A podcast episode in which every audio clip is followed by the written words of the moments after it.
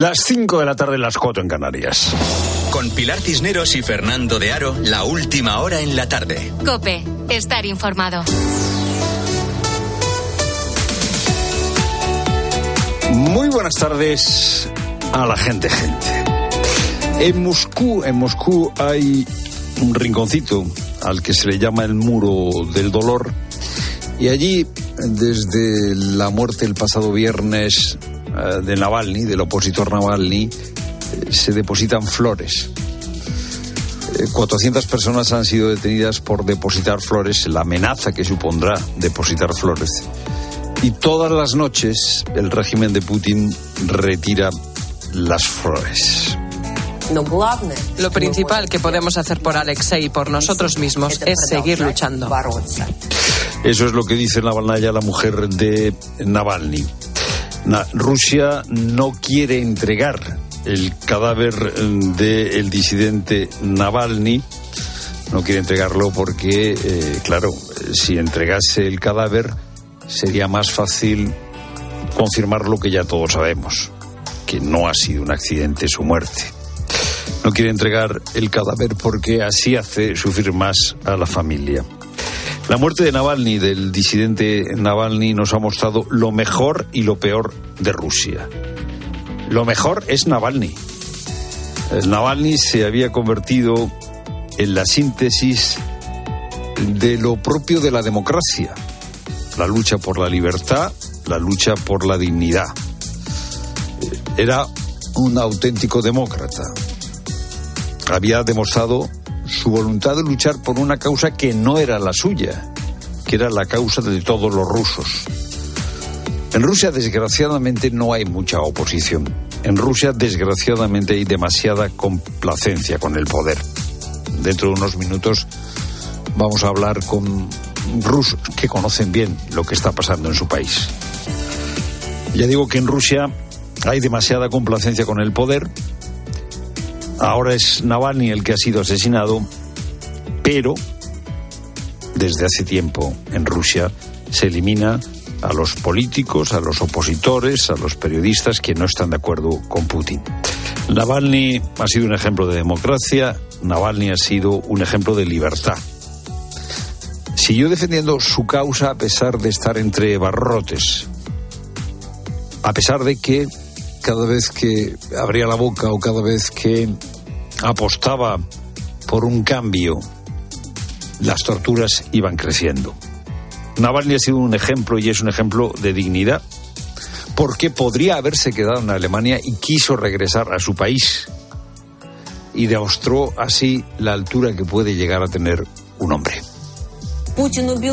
Putin no mató solo a un hombre, Alexei Navalny. Al matarlo quería matar nuestras esperanzas, nuestra libertad, nuestro futuro, destruir la mejor prueba de que Rusia puede ser diferente.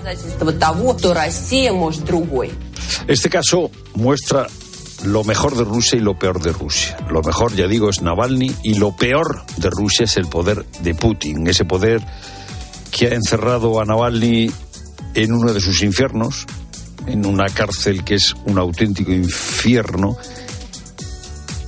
Y ese poder ha tenido la desfachatez de asegurar que se harán exámenes médicos para determinar la causa de la muerte, como si fuera necesario saber qué ha provocado la muerte de Navalny.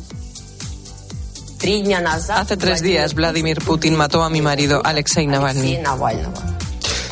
Putin es el responsable de esta muerte porque Navalny no tenía que estar en esa cárcel. Navalny tendría que haber estado en su casa, trabajando tranquilamente, y en lugar de estar en su casa estaba a 2.000 kilómetros de Moscú, en una prisión de máxima seguridad, sometido a la opresión y a la arbitrariedad.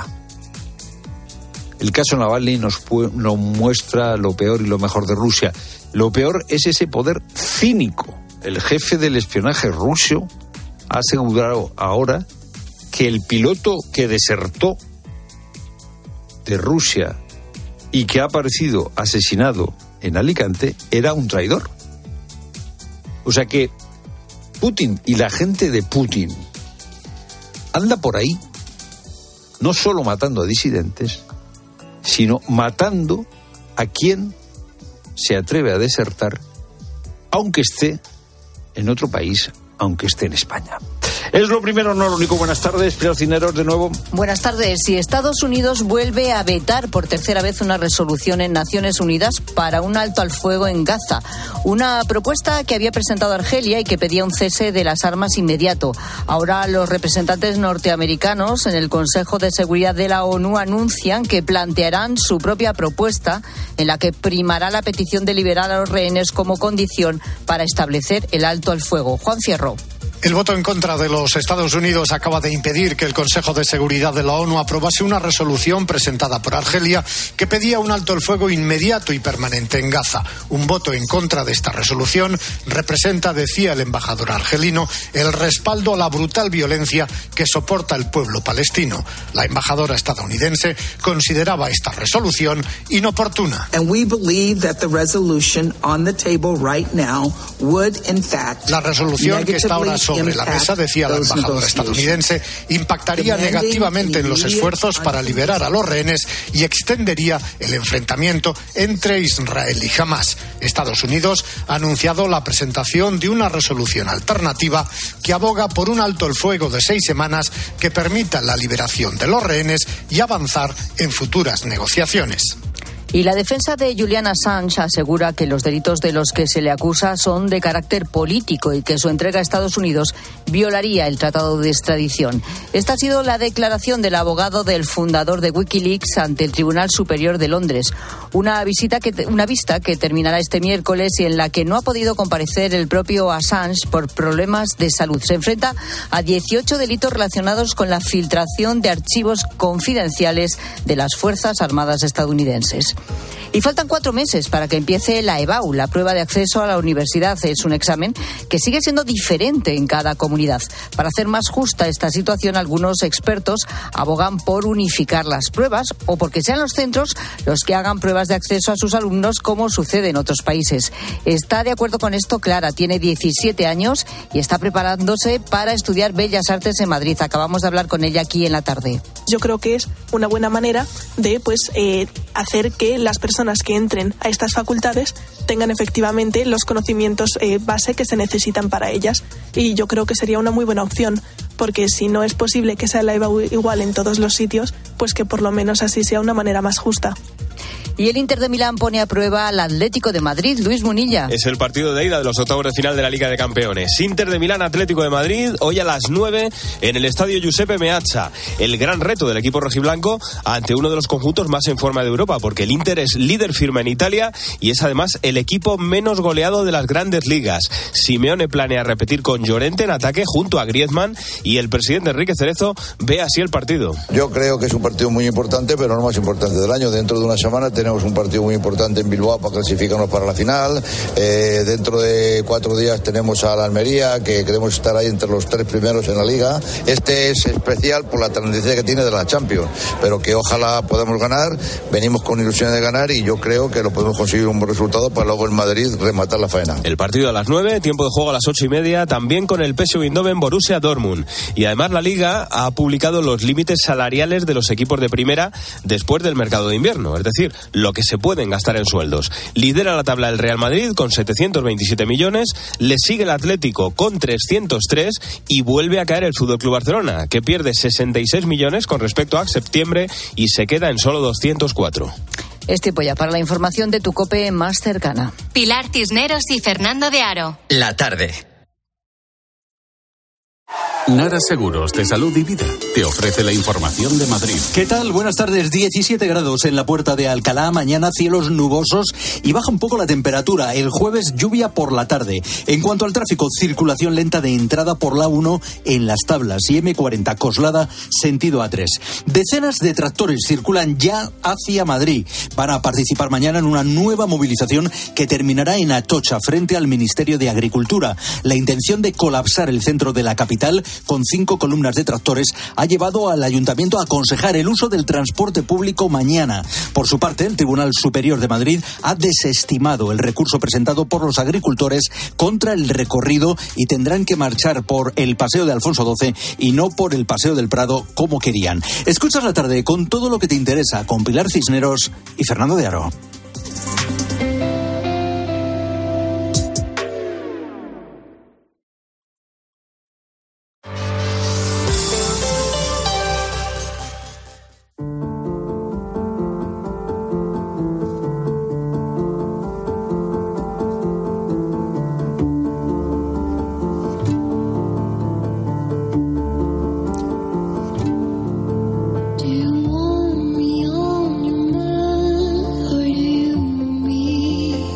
Llorando desde el viernes.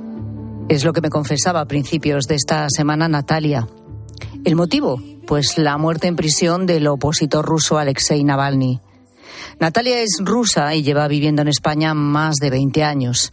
La conocí por primera vez cuando tan solo había pasado un mes del inicio de la guerra de Ucrania.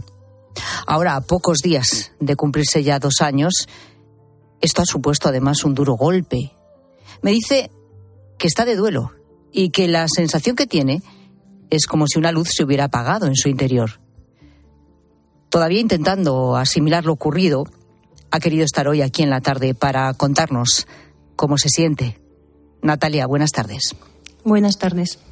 ¿Cómo estás? Un poco mejor, gracias a Yulia Navalny, que habló ayer, eh, pero vamos, seguimos muy tristes, los que apoyamos a la libertad porque dices que para ti Navalny era como un superhéroe. ¿Por qué dices eso?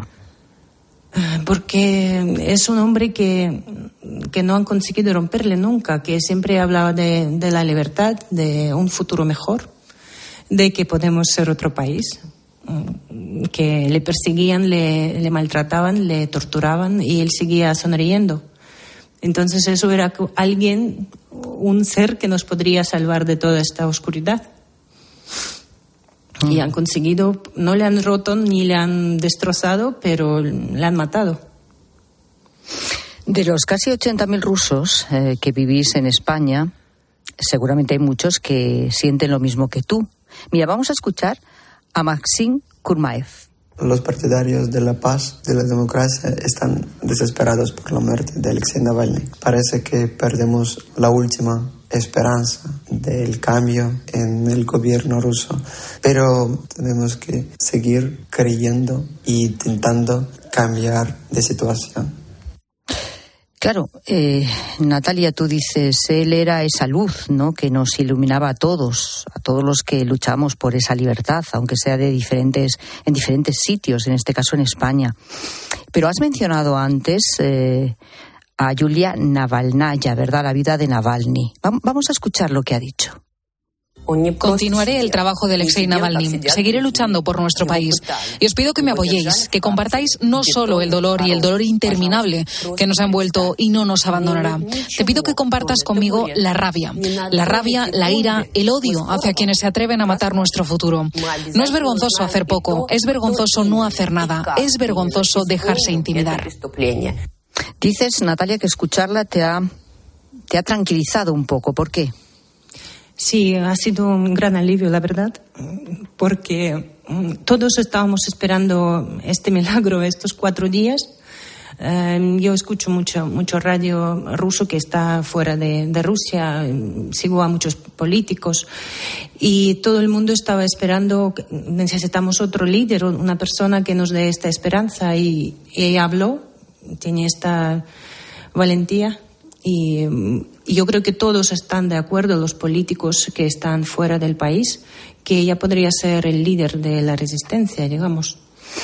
Pero claro, eh, para eso, como tú bien dices, hay que ser muy valiente. ha visto lo que le ha pasado a su propio marido, a otros disidentes. Eh, ¿Cómo se lucha en estas condiciones? Pues es lo que nos estamos preguntando, cómo este hombre era tan valiente. Yo desde hace muchos años viendo sus vídeos de investigaciones contra la corrupción, eh, le decía a mi marido aquí, yo no sé cómo este hombre sigue vivo. Y cómo tienen este, este, este poder, esta valentía a seguir, pues su mujer lo ha explicado, que él no podía hacer otra cosa. Y ella ahora tiene esta... Yo, yo creo que hablaron de esto eh, porque sabían perfectamente que le iba a pasar. Y yo creo que ella está muy convencida que tiene que seguir, que es lo que le hubiera gustado a Alexei. La última vez que hablamos tú y yo, me contabas, era como decimos poco después del inicio de la guerra de Ucrania, y me contabas que tuviste que dejar de hablar con los que eran entonces algunos amigos tuyos rusos, eh, claro, porque mm, os poníais a discutir, ¿no? Por, por eh, la invasión de, Ucrania, ellos eran más pro Putin y que llegó un momento en que no podíais continuar con esa relación. Eh, ¿Nunca pudiste recuperar esa relación, ese contacto con ellos? Sí, este año eh, intenté volver a hablar y eh, las conversaciones con gente que está allí y que no comparte mis ideas, digamos, las conversaciones son todas muy, muy banales. Son, es como hablar en una habitación con un elefante encerrado enorme y no verlo. Nunca se habla de la guerra, nunca se habla de Putin, nunca se habla de nada serio. Y entonces son conversaciones agradables, digamos. Pero justo el, cuando me he enterado, me escribí a esta amiga mía y digo, ¿tú sabes que, que le han matado? Y su respuesta era, mm, no, no me he enterado mucho. Y no puede ser ventajoso para Putin hacerlo antes de, de las elecciones. Entonces ella repite lo que dice la propaganda, que no es un beneficio para Putin matarle. Pero ¿qué porcentaje ahora mismo crees tú de la población rusa que es realmente pro-Putin? ¿Y qué porcentaje, bueno, sigue viviendo en Rusia y calla por miedo? Es muy complicado, hay muchas opiniones sobre eso. Eh, es imposible hacer un cálculo porque eh, la, Kremlin publica constantemente que le apoya a 80% de la población. Los demás son enemigos del Estado. Y, pero, por supuesto, no es, no es real esta cifra porque cuando te llaman para preguntarte mm, tus opiniones, te llaman a tu casa o a tu móvil mm, llamándote por tu nombre. Entonces, si te preguntan si te gusta la política de Putin, eh, contestas que sí. Por lo tanto, mm, yo no sé cuánto, cuánta gente realmente apoya y cuánto no. Es muy complicado saberlo. Creo que nadie lo sabe. Hablamos de la valentía de la viuda de Navalny de ponerse en primera fila y decir, yo voy a continuar ¿no? esta, esta lucha la, la, de mi marido, la de mi marido, la de Alexei Navalny. Pero están luego también estas personas, lo mencionaba hace un momento Fernando también, a las cinco de la tarde, hablando de la figura de Navalny, de la integridad, de la dignidad, ¿no? De este hombre que llevó la lucha hasta el final, que se podía haber quedado en Alemania y sin embargo regresó a Rusia, sabiendo que iba a ser detenido de nuevo. Y hablaba también de esas personas que a pesar de ese miedo, porque me imagino que el miedo está ahí, eh, siguen llevando cada día flores en homenaje a Navalny que el gobierno ruso retira cada noche. ¿Tú cuando ves esto, Natalia, qué piensas? Pues eh, esta gente que me hace sentir eh, orgullosa.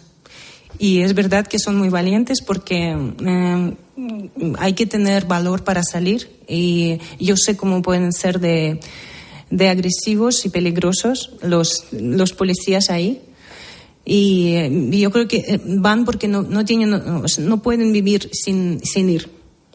ir. Yo también fui aquí en Madrid a poner flores, pero no es nada, no es un acto de valentía. Y ahí y aún pienso que son pocas personas.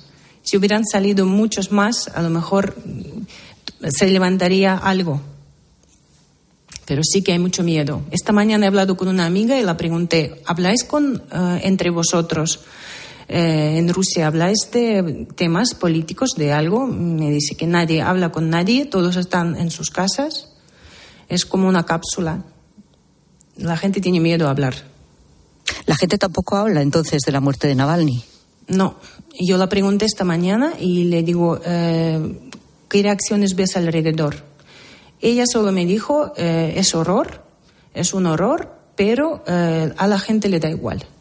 Nadie habla de esto, no sé por qué, no hablan porque les da miedo hablar en voz alta o porque realmente les da igual. Porque ahora mismo están en, punto de sobrevivir porque es todo muy caro, porque la, vida se ha complicado, porque ahora por las sanciones les faltan medicinas, les faltan médicos y están centrados en sus vidas.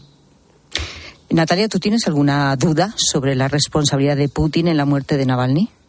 Ninguna. Ya. Yo creo que eh, cuando él dijo que si le hubiéramos querido matar, le hubiéramos matado, esto, eh, ¿cómo puede decir un presidente de un país algo así?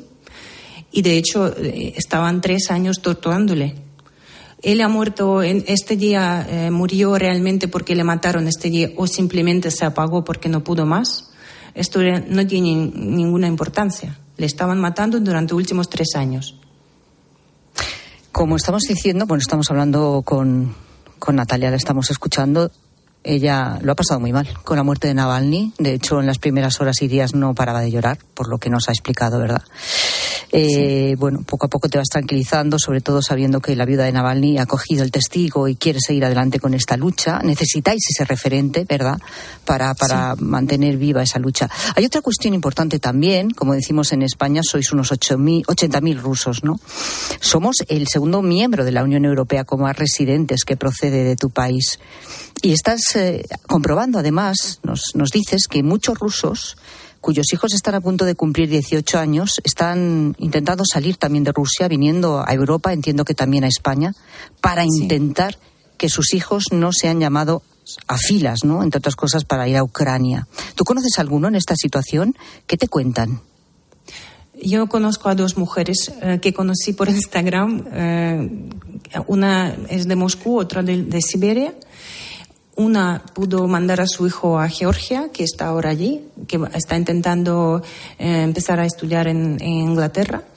Y otra mujer vino hace dos meses aquí, está en Barcelona, también porque su hijo acaba de cumplir 18 años y quería que, eh, salir con él eh, porque les daba miedo quedarse.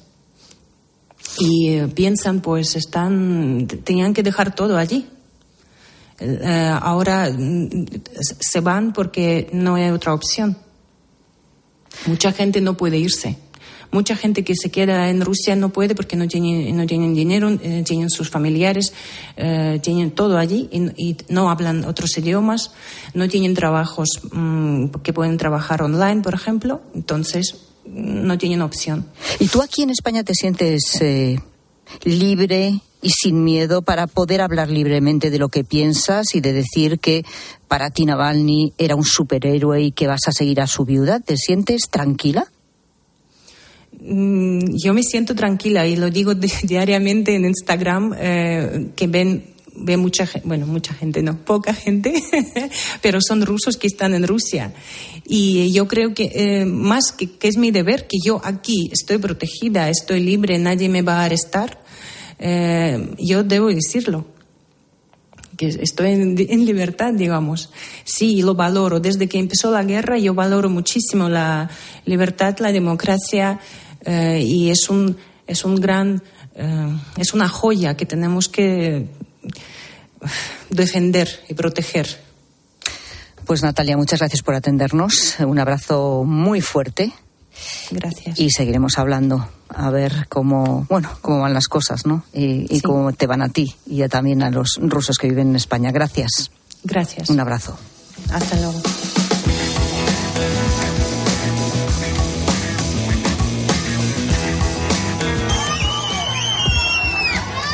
Máximo respeto, sobre todo desear que esas manifestaciones en ellas impere la normalidad y vuelvo a reafirmar máximo apoyo, pero no de ahora, es que viene siendo casi sistemático es Pilar Alegría, la portavoz del Gobierno. Así ha mostrado el máximo respeto a las protestas de los agricultores. Ha pedido que impere la normalidad en sus manifestaciones. Hace ya dos semanas ¿eh? que empezaron las protestas. Fernando, ¿y cuál es la situación a día de hoy? Pues primero, Pilar, hay que destacar que las protestas continúan. Eh, mañana está convocada una gran tractorada, medio millón de tractores eh, quieren llegar al centro de Madrid hasta las puertas del Ministerio de Agricultura, Pesca y Ganadería. Las protestas siguen vivas. ¿Quién está protagonizando, recordemos, estas protestas? Pues vamos a ver, está eh, protagonizando esta protesta la Unión de Uniones, se llama así, y la plataforma 6F. No están participando la eh, Asociación Agraria de Jóvenes Agricultores, ASAJA, COAG y UPA. Bueno, ¿qué han ofrecido hasta el momento a estos agricultores? ¿Qué ha ofrecido el gobierno? Vamos a ver, el gobierno, el ministro Planas, que no se ha reunido con los que convocan la protesta, ha ofrecido varias cosas. Primero, rebajar los trámites burocráticos de la política agraria común. Claro, esto no depende de Planas. Lo que ha hecho Planas es pedirle a Bruselas hacerle una propuesta para simplificar esos trámites burocráticos. Además, Bruselas ha recibido eh, la comunicación del ministro Plana sobre el problema que supone la competencia de productos agrícolas de fuera de la Unión Europea. Y Planas también ofrece la extensión de la extensión, perdón, de la subvención al gasóleo agrícola. En este momento esa subvención es de 5 céntimos por cada litro consumido. ¿Y cómo se puede valorar esta oferta del gobierno? Bueno, pues aquí yo eh, doy paso a la valoración que hace nuestro compañero César Lumbreras, que de campo lo sabe todo. Dice César Lumbreras que esto eh, que ha propuesto el ministro Planas es humo, que falta, eh, le falta concreción que las medidas en realidad que propone Planas no las puede desarrollar Planas porque eso depende de Bruselas y de eh, los ministerios y que eh, Planas tiene mucha gracia cuando lo que pide es responsabilidad de las comunidades autónomas. Aunque nuestro compañero César Lumbreras, dice que por lo menos, por lo menos hay un punto de partida. ¿Pero qué han respondido los agricultores? Pues los agricultores no están nada satisfechos con las propuestas del ministro Planas y dicen que no quieren subvenciones, que lo que quieren es bajada de impuestos. Pues así están las cosas y mañana gran tractorada en Madrid. Se recomienda, por cierto, a todo el mundo que utilice el transporte público y en cualquier caso en eh, todos los informativos locales, en nuestros minutos de información local, eh, vamos a ir informando también de cuál es eh, el recorrido de estos tractores en la jornada de mañana. Así que hay que estar atentos.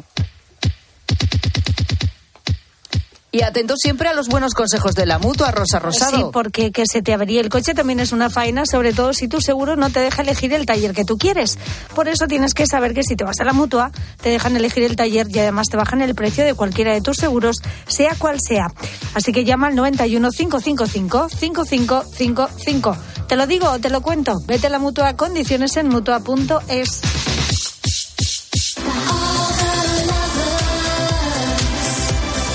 Hay días muy tontos que de repente te echas todo encima. El café que te estás sacando de la máquina, el vaso de agua que has ido a buscar un rato después no sé, estas el puré. cosas. El puré, los macarrones bueno, los macarrones del bueno. tupper. Los macarrones que no, te chorrean. los espaguetis. El, el, toma, el, el espagueti mucho peor, es que mucho peor. O, o, o el aceite de la ensalada, También. el revolverlo Bueno, el salta, el aceite de ensalada. Sí, sí, sí, sí, las salsas son muy peligrosas para Sí, las manchas. sí, sí, el enjuague bucal, ¿sabes? Eh, El, el, el, el, el dentrífico que ya te de estar Bueno, pero eso con agua, la- con agua sale. Uy, uy, Yo creo que sí, bueno, ¿no? no sé. sale. Los manchas, hoy están hablando los manchas. ¿Quién es el manchas de tu casa? O el lamparones, como se le conoce también, También, Rosa. ¿Qué dice la gente, gente? Bueno, pues que no todas las manchas son iguales. Hay manchas que no se olvidan nunca.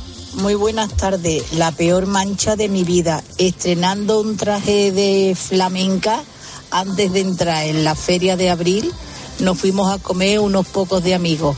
Me tiran una bandeja de solomillo al whisky. Aquella mancha empezó a extenderse por el traje. Yo llorando como una desesperada. Ya no quiero entrar en la feria, pero al final me convencen.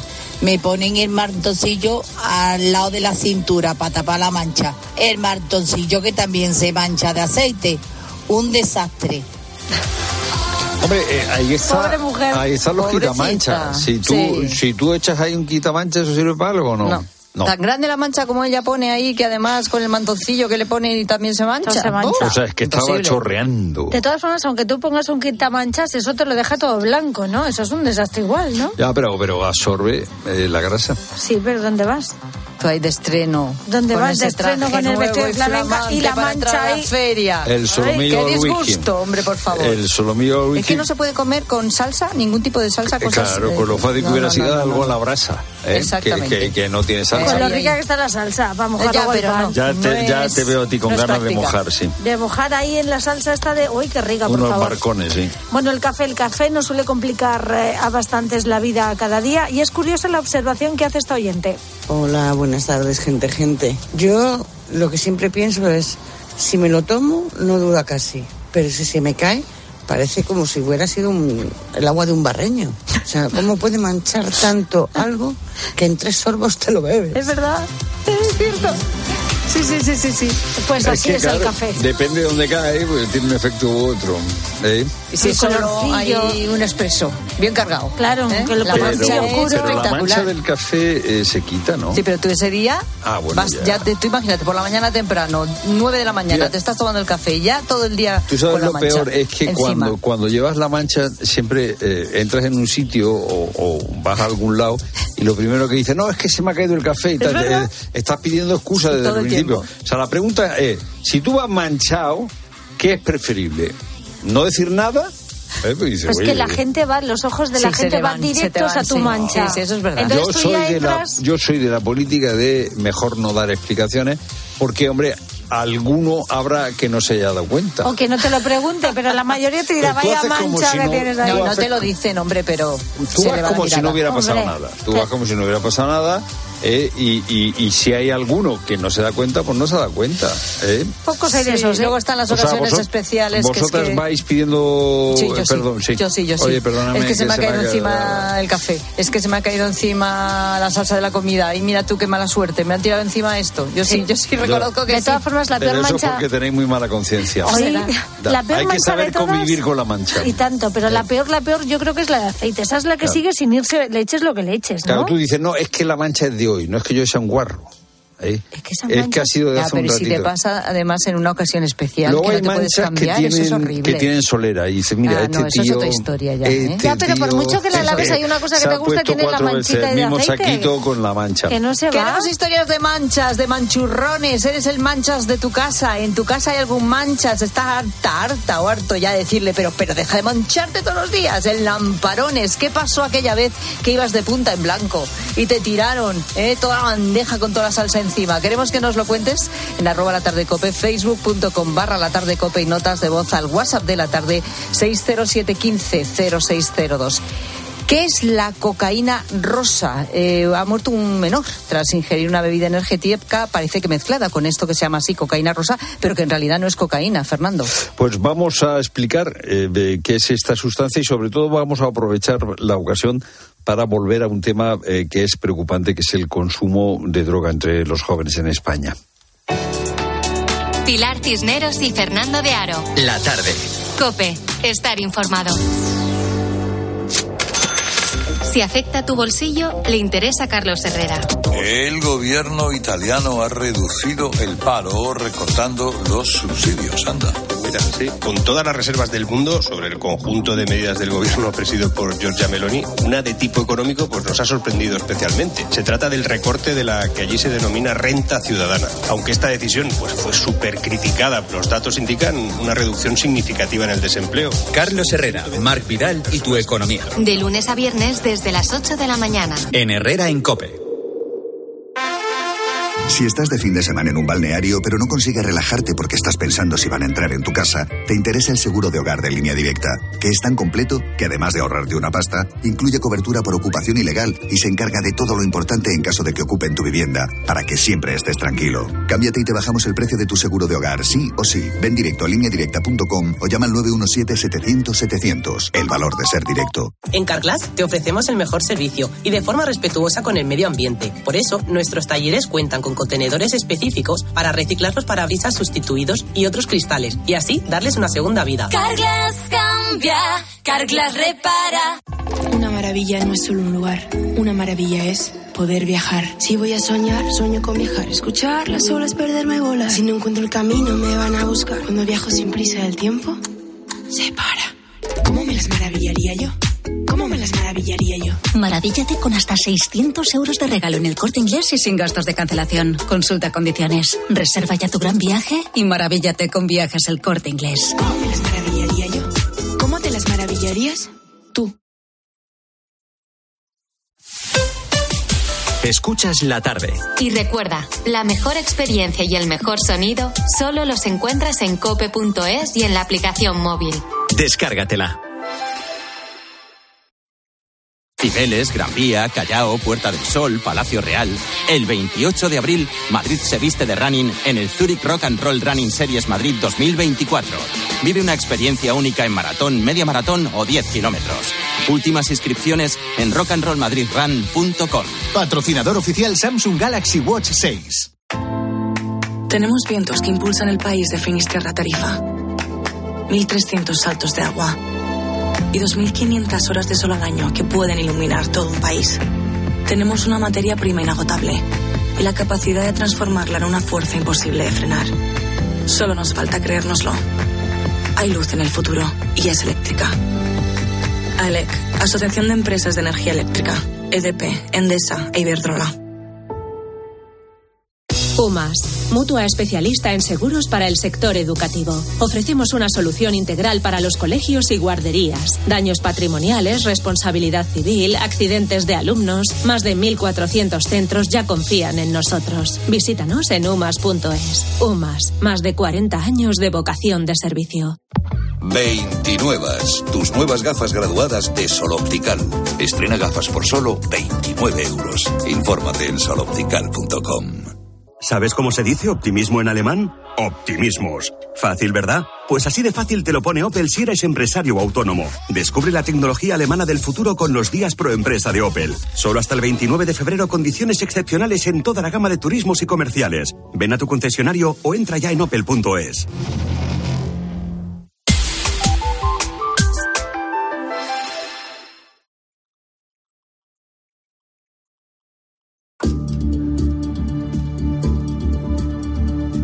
Pilar Tisneros y Fernando de Aro. La tarde. Cope, estar informado. Rian tenía 14 años. Cayó desplomado por una intoxicación, según han contado los testigos. El niño salió de la estación de metro y había tomado lo que sea y cayó inconsciente. Pierde la conciencia, se cae, se da un golpe al caer al suelo y ya no consiguen reanimarlo. A partir de ahí llaman ambulancias, policía. Y veo como un grupo de chavales se va corriendo. Rian había bebido unos minutos antes una bebida energética que mm, se mezcló con una droga conocida como cocaína rosa. Sucedió el pasado viernes, eh, cuando el joven había salido con unos amigos y un grupo que había conocido por redes sociales. La policía está investigando si Rian consumió de forma consciente o de forma inconsciente esta droga. Es una sustancia que no es fácil de conseguir, y menos para un menor de edad. Su coste es elevado, cada gramo mm, cuesta 100 euros. El doctor Guillermo Burillo es coordinador del grupo de toxicología de la Sociedad Española de Medicina de Urgencias y Emergencias. Puede haber varias teorías, ¿no? Una que efectivamente sea por un tóxico en una cantidad mortal, también podría tener algún tipo de arritmia cardíaca, ¿no? conocida que le produjese una arritmia simplemente por la bebida energética o que se le pusiera un cóctel de sustancias que hicieron esta intoxicación mortal. A la cocaína rosa también se la conoce como Tusi. En los últimos años ha irrumpido con fuerza en varios países de la Unión Europea. Durante eh, el año pasado, durante el 23, hubo un incremento agudo, un importante incremento de intoxicaciones por sustancias de este tipo en los servicios de urgencias los datos que teníamos era que era el 12B, el tusibique, o tusi que es una feniletilamina. Después algunas muestras pues han descubierto otras sustancias como el MDMA y la ketamina y la cafeína. Al llamar la cocaína rosa, entendemos que los que buscan un efecto similar a la cocaína, cuando los productos que están dentro no producen esos efectos. Pasa algo similar, por ejemplo, con el éxtasis líquido, que es un anestésico que nada tiene que ver con el éxtasis. Desgraciadamente no son infrecuentes las intoxicaciones atendidas en los servicios de urgencia, intoxicaciones por consumo de sustancias estupefacientes. Yo trabajo en urgencias, ¿no? Y nosotros vemos la punta del iceberg. No conocemos la base de la pirámide del consumo, ¿no? Lo que más preocupa ahora mismo es el cannabis, que está muy extendido, ¿no? Y, y también la metanfetamina. Y también está muy extendido el consumo de bebidas energéticas con alto contenido en glucosa y en cafeína. Eulalia Alemani es directora de innovación de la FAD Juventud. Eulalia, buenas tardes. Hola, buenas tardes. No sabemos si Rian consumió eh, voluntariamente o involuntariamente esta sustancia tóxica, pero desgraciadamente en España el consumo de sustancias tóxicas por parte de los jóvenes es muy alto. ¿Qué datos tenemos? ¿Qué sabemos de, del consumo de droga por parte de los jóvenes en España? Bueno, primero, si me permite, me gustaría dar el, pésame a la familia de este pobre chaval, ¿no? O sea, que ha sido una desgracia. Eh, y esperemos no tener que, hablar de estos temas porque haya una, una muerte tan joven y tan, no sé, tan desgraciada, ¿no? En estos momentos. Y sí, eh, esto nos permite eh, poner encima de la mesa el consumo de drogas entre la población más joven, ¿no? Y, y bueno, el, los consumos se han mantenido Em, estables en temas de alcohol, por ejemplo. Eh, hay un pico de consumo de cannabis. Em, el tema del tabaco también está con un repunte por todo el tema de, fumarlo de maneras diferentes, ¿no? Eh, bueno, tenemos, bueno, la preocupación sobre todo está en las drogas más consumidas, las que tienen una prevalencia más alta, que claramente es el alcohol, eh, cuando hablamos de datos de menores de 18 años o hasta 18 años, ¿no? Claramente el alcohol es una preocupación y yo creo que, que hay una baja percepción del riesgo que tienen esas edades tan tempranas y tenemos que hacer eh, trabajo, ¿no? Para, para eh, mucho trabajo de, que como sociedad veamos que eso es un riesgo claro para la salud de, de, esa población que está en pleno desarrollo y como eso, pues otras sustancias como pueden ser, que han dicho antes el, doctor, el cannabis o las metanfetaminas, ¿no? Eh, ya en menor prevalencia que, que, el alcohol o el, o el tabaco. Y ahí es donde tenemos que centrar los esfuerzos, sí. El cannabis en eh, muchos jóvenes no es percibido como eh, una droga. Sí, de hecho tenemos eh, el último estudio que hemos sacado es el Centro Reina Sofía de Faz Juventud. Eh, bueno, equiparan el riesgo eh, prácticamente al mismo riesgo que el tabaco, el mismo riesgo que el que menor riesgo que, el consumo de alcohol, ¿no? Y nos olvidamos que es una droga que te afecta y te altera tu percepción, sin ninguna duda, y que tiene consecuencias en tu desarrollo cerebral, ¿no? Sobre todo, insisto, en consumirlo en edades tempranas. el inicio del consumo del cannabis está alrededor de los 14 años y, son personas que están en pleno desarrollo. Y eso, pues luego tiene sus consecuencias eh, en un futuro. Eh, y están demostradas y, sin ninguna duda, ¿no? Tanto el alcohol como el, como el cannabis. Mm. Eh, es un problema de falta de educación, es un problema de falta de sensibilidad, es un problema de que estas sustancias son de muy fácil acceso. ¿Cuáles son las causas de este alto consumo? A ver, esto es multicausal, ¿no? Como todos los problemas eh, sociales y de salud. Y uno de los temas es la, el fácil acceso. Eso es, eh, claramente, si no se tuviese acceso a, consumir alcohol, por ejemplo, por poner esa, eh, esa sustancia, pues no se consumiría, ¿no? O si realmente la ley se aplicase, ¿no? Que está prohibido la venta y el consumo a menores de 18 años. Eso España lo tiene desde hace muchos años. Y yo creo que es un tema de percepción social, ¿no? Y de y, de, y de cultura, de la diversión. Si pensamos cada uno de nosotros cuando eh, consumimos alcohol por primera vez, seguramente fue en una reunión familiar, ¿no?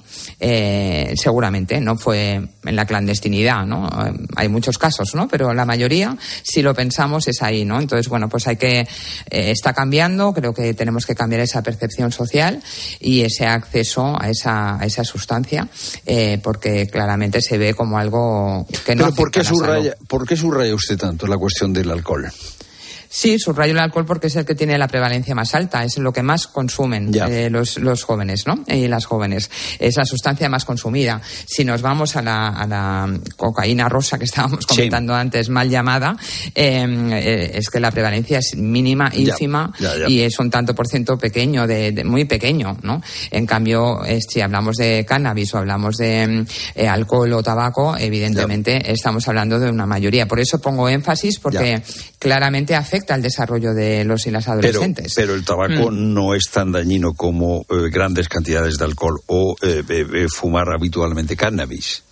Eh, es diferente. El, cannabis, creo que las campañas que hemos mm, visto durante los últimos años, que ahora se han dejado de hacer y creo que sería necesario volver a hacer, está relacionado directamente con el cáncer de pulmón y con otros muchos cánceres, ¿no?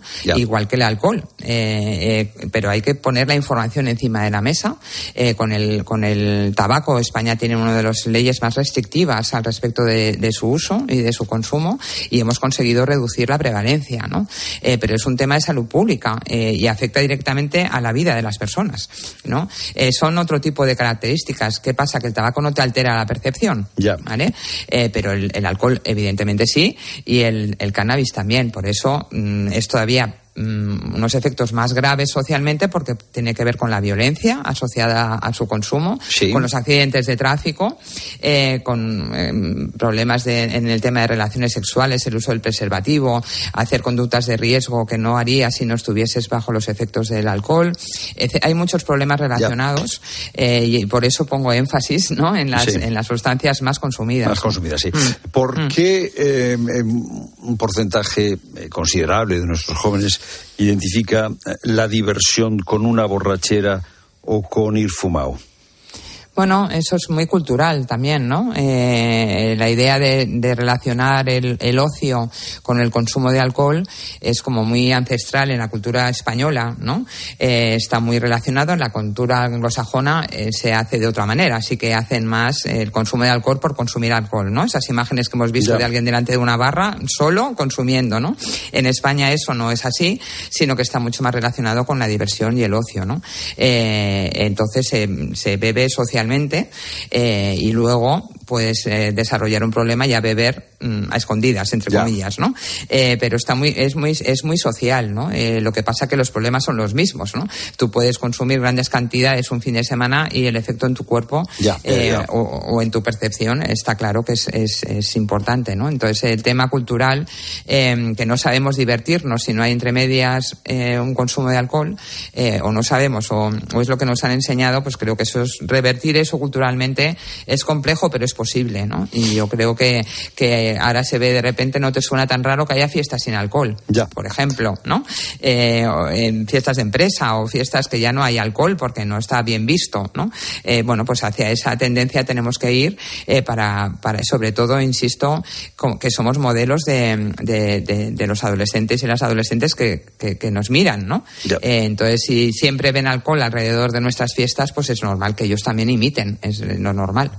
Eulalia Alemán y directora de innovación de la FAD Juventud, gracias por estar con nosotros, eh, haciéndonos más conscientes del reto del consumo de sustancias tóxicas. Mm, muchas gracias a ustedes por darle voz.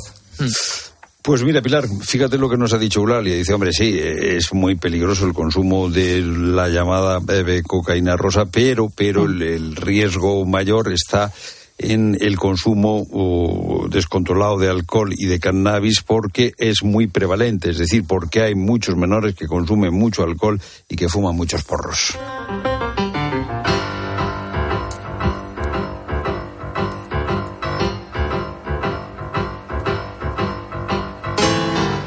Y atención a esta noticia.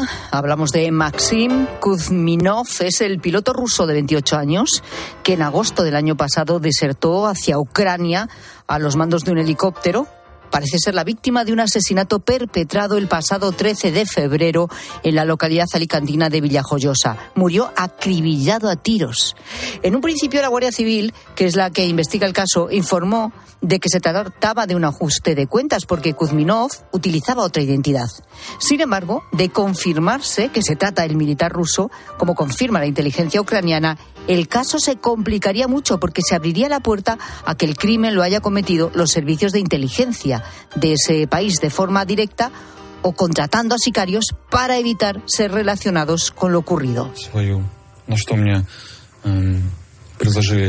Esta es su voz, la voz de Maxine. Es él contando cómo concertó su deserción con los servicios secretos ucranianos. Bueno, te contamos todo lo que se sabe, todos los datos de este asunto con la ayuda de nuestros colaboradores Cruz Morcillo y Pablo Muñoz. Cruz, Pablo, ¿qué tal? Buenas tardes. Buenas tardes, Pilar. Hola, buenas tardes, Pilar. Pablo, ¿cómo se cometió el asesinato? ¿Qué se sabe? Bueno, pues eh, como ya has contado, el asesinato se cometió hace una semana en el garaje de, del edificio de apartamentos en el que vivía en, en Villajoyosa, en Alicante. Esto se produce sobre las 6 menos 20, 5 y media, 6 menos 20 de la tarde. Ahí, en ese momento, Kuzmino entra allí, le estaban esperando dos tipos y que sin mediar palabra, pues le tirotean, ¿no? La víctima tiene tiempo de, de llegar hasta la rampa del estacionamiento, pero bueno, allí mismo ya cae fulminado. Había tenido, pues había recibido cinco impactos de bala y bueno, y los asesinos además tienen la sangre fría de comprobar que de verdad estaba muerto, ¿no? Luego ya cogen un coche que estaba estacionado allí cerca, se van hasta el Campello, que es una localidad próxima, y allí lo prenden fuego para, evidentemente, para no, no dejar huellas. Es el conserje de la finca el que alerta al 112 de lo sucedido y la unidad orgánica de policía judicial de la comandancia de Alicante es la que se hace cargo del caso de momento en solitario, ¿no? Ya, como te decía, cinco impactos de bala, de, lo que demuestra que hay un ensayamiento muy fuerte. Al principio se piensa en ese ajuste de cuentas, pero unos días después, al saberse de quién era la víctima, pues evidentemente el caso da un, un vuelco total. Claro. Oye, Cruz, ¿cómo se ha conocido este giro de la investigación?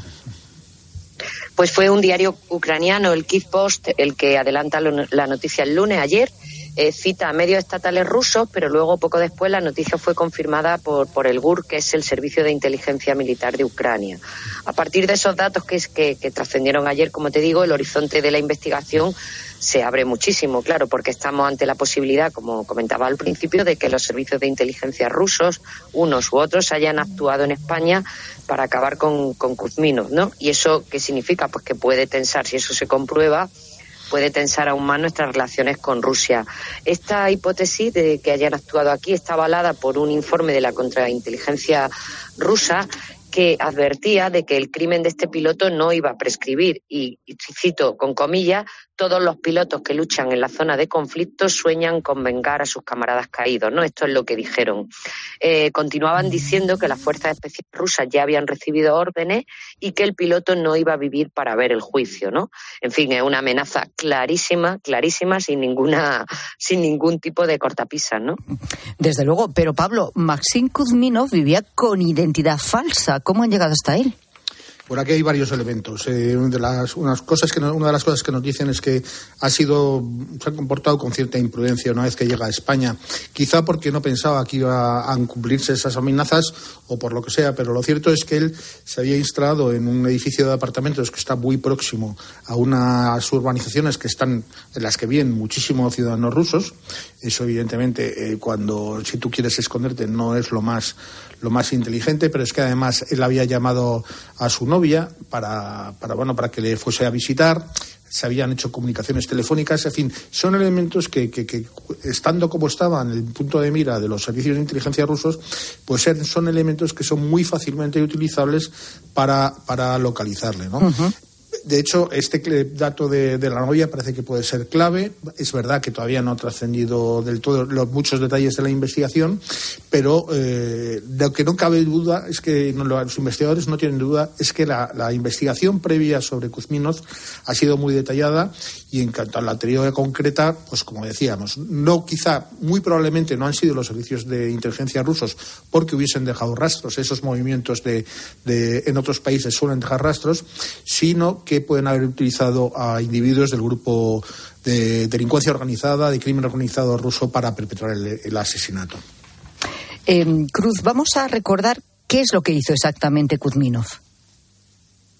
Pues mira, la operación, les había dispuesto un fragmento, la operación que llevó a la deserción de Kuzminov, eh, denominada Sintisia no sé si se pronuncia así porque está en ucraniano, y la que vino, vino precedida de meses de preparación. Y lo que hizo fue el, este piloto ruso pilotó su helicóptero Mi-8 hacia territorio ucr ucraniano y aterrizó en la región oriental de Kharkov, donde allí ya le estaban esperando las fuerzas especiales de Ucrania porque, como te digo, estaba preparado. Lo que contaron los, los medios ucranianos es que otros dos tripulantes rusos que estaban a bordo de la del, helicóptero y que ellos no sabían el complot, no conocían el complot, se negaron a rendirse y trataron de huir y fueron abatidos por las fuerzas ucranianas. ¿no? El piloto ruso había recibido una recompensa, en lo que él mismo contó, de medio millón de dólares por, proporcionar todo este equipo a, Ucrania, ¿no? El dinero que era lo que buscaba, pues buscaba animar a otros militares rusos a seguir a seguir su ejemplo y a desertar hasta Ucrania, ¿no? Él hizo hizo declaraciones y además hizo un documental que se puede ver y explicaba ahí que había abandonado Rusia porque estaba en contra de la invasión de Ucrania y que además él no quería, nunca quiso ir a la guerra, ¿no? Decía que lamentaba lo que estaba ocurriendo, los asesinatos, las lágrimas y la sangre, ¿no? Eh, se lamentaba de todo eso y además dijo que en Ucrania no había ni fascistas ni nazis, como estaba asegurando Moscú. ¿no? Él no quería, en definitiva, ser cómplice de los crímenes rusos. Y claro, eh, ¿qué hicieron los rusos? Pues condenarlo a muerte de forma directa, como hemos contado. Pablo, ¿y cómo ha reaccionado Rusia cuando se ha conocido la noticia? Pues la verdad es que es sorprendente porque no, se ha ocultado, pero ni, lo más mínimo. Fíjate que ha salido el jefe del Servicio de Espionaje Exterior de Rusia, que se llama Sergei Nariskin, y este ha asegurado, ha asegurado que, que Kuzminov era un traidor y un criminal y que además se había convertido en un cadáver moral desde el mismo momento en que había planeado lo que él llama su sucio y terrible crimen. Para remachar, este mismo individuo ha asegurado que en Rusia se suele decir que sobre los muertos o se habla bien o no se habla y por su parte el portavoz del Kremlin ha asegurado también hoy que, no tenían conocimiento de las autoridades españolas de lo que había sucedido que no habían informado a Moscú y que por tanto que para ellos este asunto no, está para nada en la agenda. Es decir, ellos no se ocultan ¿eh? y no se ocultan y no es la primera vez ni mucho menos que, Rusia, que los servicios de inteligencia a través de terceros eh, actúa en terceros países. Pues uh, seguiremos uh, de cerca el, la investigación del crimen porque vaya vuelco ¿eh? en el momento que se determina cuál es la identidad real de pasar de ser lo que parecía un ajuste de cuentas a bueno a lo que puede ser no como estáis explicando que me imagino que esto es una investigación siempre compleja no para, para la Guardia Civil pero bueno ahí están no Pablo Cruz pues nos vais contando eh, sobre esta cuestión como siempre. Gracias a vosotros buenas tardes adiós buenas tardes chao chao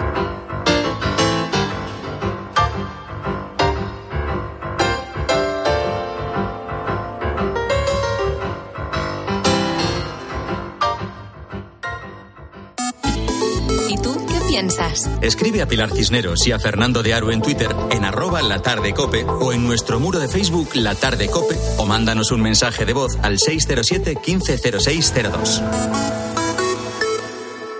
Contratar la luz con Repsol, ahorrar en tus repostajes. Contratar la luz con Repsol, ahorrar en tus repostajes. Contratar la luz con Repsol. ¿Pero qué estás haciendo? Contratar la luz con Repsol. Porque ahorro 20 céntimos por litro en cada repostaje durante 12 meses pagando con Wilet. Contrata la luz con Repsol en el 950 5250 o en Repsol.es y enciende tu ahorro. En Alquiler Seguro sabemos que cada cliente es único. Por eso estamos orgullosos de ser la primera empresa del sector en recibir la certificación AENOR de compromiso con las personas mayores. Horario preferente, más de 50 oficinas a tu disposición, gestores especializados y mucho más para que la edad no sea un obstáculo en tu alquiler. Alquiler Seguro, la revolución del alquiler. Hay dos tipos de motoristas. Los moteros que aparcan en la puerta y los mutueros que hacen lo mismo, pero por menos dinero. Vente a la mutua con tu seguro de moto y te bajamos su precio, sea cual sea. Llama al 91 555 5555. Hay dos tipos de motoristas: los que son mutueros y los que lo van a ser. Condiciones en mutua.es. Hace nada eras un bebé. Y mírate, todo un hombre. Con tu trabajo, tus amigos, tu casa. Ay, estoy muy, muy orgulloso de ti, hijo mío. Gracias. ¿Puede arreglar la cisterna o...? Tengo que encargar una pieza, pero sí, hijo mío, sí. Por 17 millones de euros uno se hace padre de quien sea. Ya está a la venta el cupón del Extra Día del Padre de la ONCE. El 19 de marzo, 17 millones de euros. Extra Día del Padre de la ONCE. Ahora cualquiera quiere ser padre. A todos los que jugáis a la ONCE, bien jugado. Juega responsablemente y solo si eres mayor de edad. Escuchas la tarde. Y recuerda, la mejor experiencia y el mejor sonido solo los encuentras en cope.es y en la aplicación móvil. Descárgatela.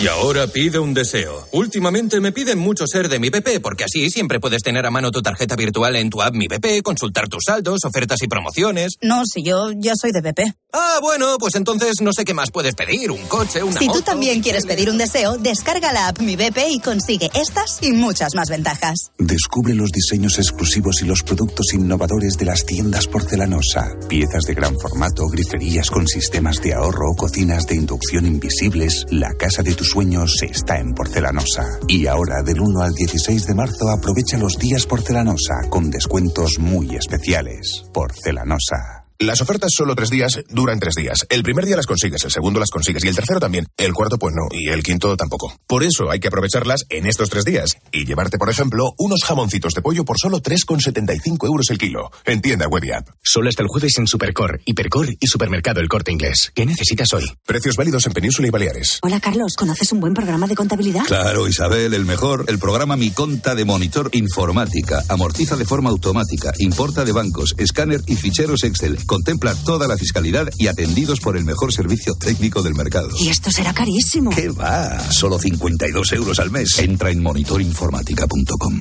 A mí Carlos Herrera me parece el rey de la comunicación. Creo que es bastante fiable. Es un patrón de información. Y se mete de lleno en los problemas, no los disimula. Encontrar medios que te digan realmente lo que está sucediendo, muy poquitos. Cope es más que una radio. También en cope.es y en tu móvil.